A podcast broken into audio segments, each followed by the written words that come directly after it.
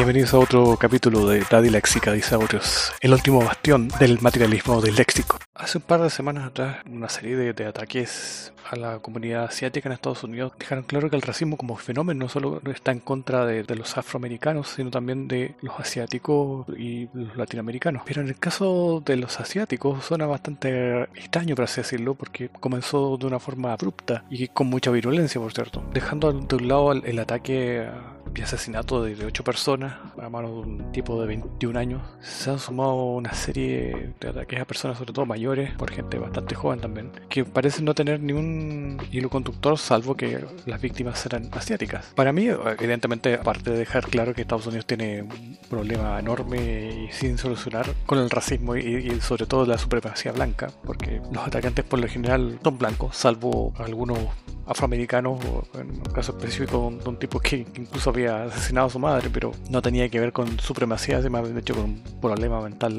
bastante serio. Me parece que esta especie de animadversión contra el, asiático, eh, en general, porque son todos los grupos que viven en Estados Unidos que tengan un origen hacia los que están en peligro. Dejan entrever que hay algo más que el, que el simple y supuesto, que la simple y supuesta supremacía de los que vienen desde Europa. Antecedentes de todo hay bastantes y la mayoría tienen que ver con los conflictos que ha tenido Estados Unidos con países del otro lado del Pacífico. En la década de los 40, en plena guerra contra el eje, Estados Unidos envió a miles de personas de origen japonés a campos de concentración. La mayoría de esas personas eran eh, ciudadanos estadounidenses, pero para ahorrarse algún tipo de, problemas con, espías o, que estas personas fueran a cambiar de bando, eh, los metieron todos a, reclusión. Obviamente no fue simplemente ir a un, hotel, eh, hubo pérdidas de, muchísimos derechos civiles por parte de esta gente y el conflicto se llevó a, nivel interno también. Cabe recordar que Japón nunca pudo atacar a Estados Unidos en su territorio continental. Entonces hasta cierto punto se sobre reaccionó porque obviamente no se podía confiar en alguien que venía de Asia. Quizás, quizás en alguien que sí venía de, Europa, pero no en, Asia. Y en los años 40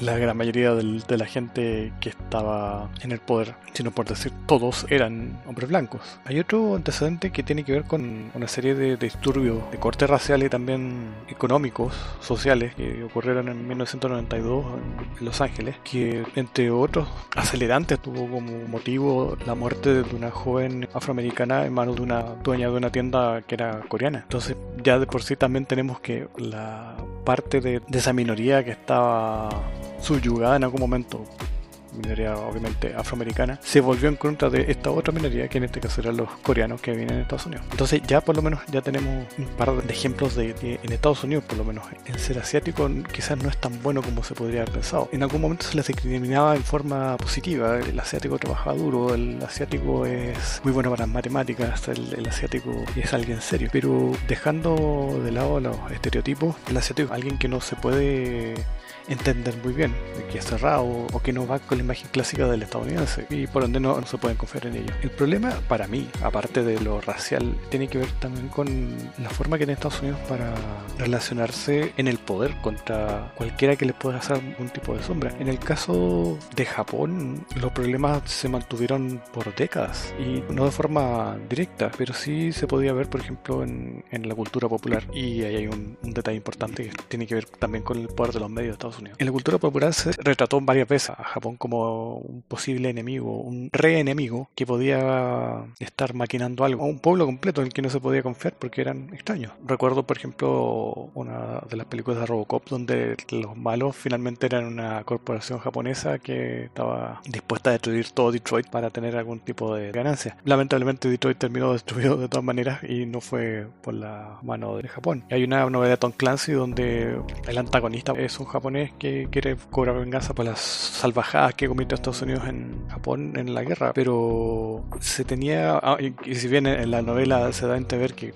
Estados Unidos se lo buscó por su mala práctica, no dejaba de ser eh, interesante que parte de, la narración tenía que ver también con, con, el poderío corporativo japonés y por ende con la sombra a nivel económico que le podían hacer a Estados Unidos, cosa que también se veía en la película Robocop. En definitiva, el problema no es las diferencias culturales, el problema es la, la competencia. Y partiendo de esa base, el nuevo gran enemigo del American Dream es China. Y no porque los chinos sean comunistas, y no porque el Partido Comunista Chino sea el peor de los gobiernos del mundo, simplemente porque China en estos momentos les está haciendo una competencia feroz y está acumulando poder en forma bastante más rápida de lo que Estados Unidos había previsto. Y ahí donde yo hago hincapié en el hecho de, del poderío mediático estadounidense, muchas veces se vuelve en contra del mismo Estados Unidos. La gran cantidad de ataques en estos momentos a personas y ataques absolutamente indiscriminados a personas de tercera edad, jóvenes, gente que está trabajando en una tienda, no son orgánicos, no tienen ningún sentido, por así decirlo, salvo que son asiáticos. Pero obviamente en la mente del atacante, y muchas veces es alguien que es profundamente ignorante, el asiático en sí, independiente del, país que sea, eh, es algo malo. Y es por eso que ahora en esta pelea con, con China eh, pueden en Estados Unidos caer muy malheridos o incluso fallecer por uno de estos ataques. Gente que pertenecen a, comunidades de japoneses, de coreanos, de tailandeses, de filipinos, da lo mismo. De hecho, dentro de, la matanza de ocho personas, eh, habían seis mujeres que eran masajistas y daba lo mismo si eran o no chinas, porque en realidad no lo eran. Y parte de lo que la misma policía dio como posible causa del ataque era que el atacante tenía un problema sexual y, y veía al comercio sexual también como algo que deseaba y al mismo tiempo quería eliminar. Y ahí donde hay otro problema bastante grande. Al parecer ninguna de estas masajistas era prostituta, pero se tiende a pensar que gracias también a, la experiencia de las tropas estadounidenses durante las muy variadas y, bastante comunes ocupaciones estadounidenses en Asia, sobre todo después de la Segunda Guerra Mundial. La imagen de la mujer asiática se empezó a vincular al, comercio sexual. Y el caso de Vietnam es eh, quizás el más cercano y también el, más paradigmático en ese sentido. O también durante la ocupación post Segunda Guerra Mundial de Japón, el término geisha pasó también a ser confundido con, con el de una tráfico sexual, porque evidentemente a ojos del soldado estadounidense, una geisha y una prostituta se, se vestían exactamente igual, y la cantidad de estereotipos totalmente errados empezaron a acumularse. Y lamentablemente ahora, dentro de, de los problemas económicos que pueda tener Estados Unidos y obviamente esta guerra comercial y política que tienen con China, tienen un nuevo impulso gracias al discurso incendiario de Donald J. Trump, que dio como gran responsable de todo lo que pasara en Estados Unidos, independiente de que fuese interno o externo, o, que tuviese como foco el, mismo gobierno de Trump dejar a, China como el gran responsable. O sea, China es el que en estos momentos es el malo de la película. El gobierno chino no es de por sí el, el, gobierno más maligno del mundo y tampoco es el más bueno. Es simplemente un país que tiene un sistema diferente al de Estados Unidos, que tiene grandes fallas y que tiene grandes aciertos. China se está convirtiendo en, uno de los grandes ejes de, la política internacional eh, porque lleva décadas creciendo a, a niveles que, que, ya los quisiera cualquier otro país en el mundo. Y al mismo tiempo ha sabido mantener en forma brutal en algunos momentos el poder sin que se desgaste la imagen del comité central frente al, resto de la población. Los chinos son muy hábiles en ese sentido y lo, han demostrado. Y ahí yo creo que está el, gran problema con Estados Unidos. Ahora no pueden quizás eh, explicarlo de una forma mejor. En el tiempo de la Guerra Fría, el gran antagonista era la Unión Soviética pero la Unión Soviética tenía un sistema diferente. La Unión Soviética era el, gran motor del comunismo en, el mundo y entonces los capitalistas estadounidenses defendían la libertad y la democracia y, los comunistas defendían la voluntad del pueblo. A esta altura ninguno de los dos discursos fue real porque Estados Unidos en nombre de la democracia y la libertad ha destruido países completos y, y obviamente la extinta Unión Soviética nunca le hizo caso al pueblo. Esta danza del poder Estados Unidos está perdiendo no por porque se hayan vuelto de un día para otro muy débiles, simplemente porque están narrando aún el, el código de, de, la Guerra Fría. La política internacional estadounidense está muy basada incluso lo que pasó en los años 80. Es como le ganamos al comunismo, pero no se dan cuenta que en estos momentos ellos pueden perder frente a otro proyecto. Como ya lo dije, China no es el país perfecto, no es una democracia, no defiende los mismos valores que Estados Unidos o Europa, o como muchas veces se llaman Occidente, porque también es un, concepto bastante manipulable que incluso a nosotros como latinoamericanos nos deja fuera. Occidente por lo general son los países desarrollados que, que no son asiáticos. y que obviamente incluso a partir del colonialismo europeo han influenciado a la gran parte del mundo. Pero ahora hay un cambio importante a nivel de paradigmas y, eso se ha estado dando de, a poco, incluso muchas veces sin querer. En el caso japonés, por ejemplo, cuando irrumpen a, nivel de medios audiovisuales con, con el manga y el anime, mucha gente se enamoró de Japón y de su cultura. Y después de, eso vino la música y los juegos video y la historia y Japón empezó a tener como bastante apoyo, quizás de grupos pequeños, pero bastante apoyo en lugares donde ellos nunca lo pensaron, porque tampoco eran algo que estaban ideando como, como una estrategia comercial o cultural. De eso estoy hablando hace más de 20 años atrás, pero ahora con la irrupción, por ejemplo, del K-pop, ya hay un trabajo no solo de un gobierno, sino también de una sociedad que dice queremos apoyo porque tenemos problemas con China y Norcorea y qué mejor que el resto del mundo nos apoye gracias a la música. Entonces el K-pop pasa a ser una especie de embajada frente a las multitudes que ahora lo siguen. Eso es una pérdida también para Estados Unidos porque por mucho tiempo Estados Unidos fue el eje casi hegemónico de la cultura popular. La gran mayoría de las películas, la gran mayoría de las series, la gran mayoría de la música tienen que ver con Estados Unidos. Y obviamente eso tiene que ver también con el sistema, el American Way, el American Way como única forma de, tener una sociedad perfecta. Y sin embargo se está cayendo pedazos. El problema no es tanto Asia, es más bien dicho el que Estados Unidos no está reaccionando bien a todos los cambios que se están produciendo a nivel de las sociedades. Y obviamente si no pueden reaccionar a tiempo van a terminar colapsando. El hecho que en estos momentos tengan problemas con sus propios ciudadanos, porque evidentemente mucha de la gente que ha sido atacada lleva muchos años viviendo en Estados Unidos o son hijos de, de asiáticos que nacieron en Estados Unidos tiene que ver con el no poder entender quién es el enemigo. Lamentablemente no, no hay que pensar mucho que, alguien que, que, esté dispuesto a atacar a otra persona por temas raciales también posee una ignorancia enorme. Y algo que sí ha pegado mucho en Estados Unidos y que se ha extendido mucho también como una especie de epidemia por muchos años en Estados Unidos es también la pérdida de, de capacidad intelectual. Y suena bastante feo, pero la cantidad de ignorantes funcionales en Estados Unidos es altísima. Este tipo de actos dejan bastante claro de su existencia, en definitiva. No saben si en algún momento Donald Trump les dijo los chinos son los malos, no, no, tienen cómo, no tienen ninguna herramienta interna, mental, para saber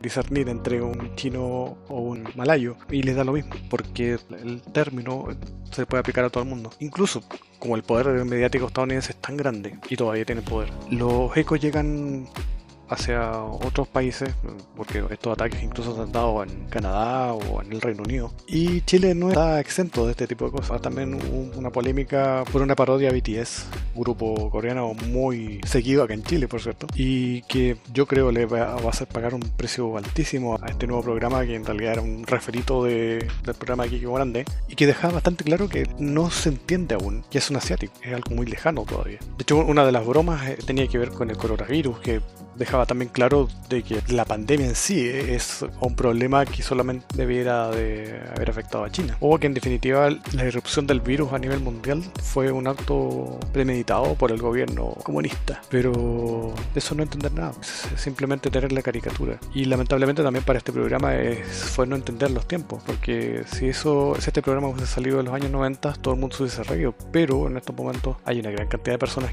que saben que Asia no, de por sí no es un mal lugar ni tampoco van a ser nuestros enemigos porque tienen sociedades muy diferentes a las nuestras. Y peor aún también se metieron con uno de los grupos de, K-pop más populares. El fandom acá en Chile no dejó pasar esta afrenta y reaccionaron de forma bastante rápido, tan rápido que fueran, fue el mismo Army de, BTS que dejó claro lo que había pasado y la polémica llegó hasta Corea del Sur gracias a toda esta gente que empezó a defender al grupo que tanto les gusta. Eso fue para mí, yo, yo creo, lo, lo más importante en ese sentido. Es como tipos que estos pseudo humoristas quizás no supieron calcular las, repercusiones que esto iba a tener. Y evidentemente también tiene que ver con, la ignorancia, porque si hubiesen prestado un poquito más de atención, se hubieran dado cuenta que se iban a meter en las patas los caballos, que efectivamente fue eso lo que hicieron. Pero lo que acá pasa por un chiste o una mala rutina humorística, en Estados Unidos se ha vuelto en violencia. Y claro, de repente estas, estas divisiones, estos prejuicios, estos estereotipos bastante manoseados son también totalmente arbitrarios, porque cuando alguien habla de asiáticos eh, se deja inmediatamente afuera a árabes, por ejemplo, a los árabes o a los indios, incluso a los israelíes que también viven en Asia, pero por una división a nivel económico, cultural y religioso se deja en otro lado. Y hasta cierto punto también nos afecta a nosotros, porque para el estadounidense promedio o por muchos europeos, Sudamérica es una especie de país bastante espantoso que tiene muchas cositas bonitas a nivel de turismo, pero que no se puede determinar bien. Y eso también se puede aplicar para la gente también de Asia, para, para muchos japoneses, Sudamérica es Brasil. y se queda en eso. Muchos coreanos también no van a entender nada de, cuáles son nuestras diferencias entre países. El mismo Estados Unidos se, se ha abocado a dar como una imagen del mundo latino que para mí también es un, concepto bastante aberrante, partiendo de la base que el mundo latino tenía como capital la Roma y que el mundo latino per se es una región, un territorio que está en Europa y que su base cultural todavía está en Europa. Pero Estados Unidos al cortar todo comenzaron a llamar acá a, Latinoamérica como solamente los latinos y obviamente como su poder todavía es muy superior a lo que pueda aportar cada país en Latinoamérica, se empezó a tomar como la base.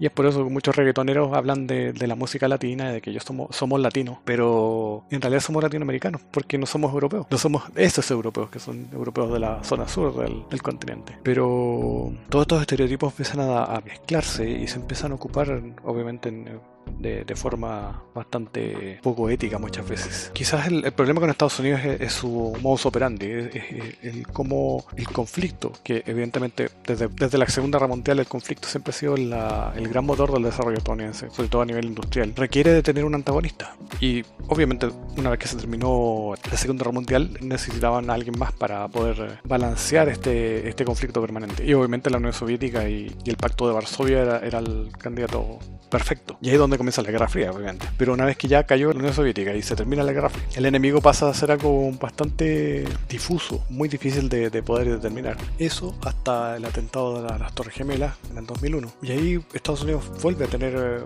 a un enemigo con, cara, con, una intención, evidentemente era destruir a América, como ellos mismos se llaman. Y en este caso, claro, era el, era el, terrorismo islámico, eh, para obviamente no, no irse en contra de toda una religión eh, se, entendía que era solamente a, a, los integristas. Y el país que obviamente daba acogida a todos estos grupos terroristas era Afganistán. Y Estados Unidos incluso llega a, a convencer a una gran cantidad de países, muchos europeos, y incluso algunos acá en Latinoamérica, asiáticos, incluso países árabes, que, que tenían que atacar a Afganistán. Y ahí nuevamente pasa a, a tener este problema que, que, tiene que ver con la cultura pop y con su defensa de, su propia manera de ser, de su razón de ser en el mundo. Los que otrora fueron los Freedom Fighters, que, que en algún momento también salieron, creo que en Rambo 3, defendiendo la libertad frente a los malignos soviéticos, se convertían ahora las mismas personas en terroristas. De hecho, muchos del armamento que, ocupaban los talibanes eran, eran misiles que el gobierno estadounidense les había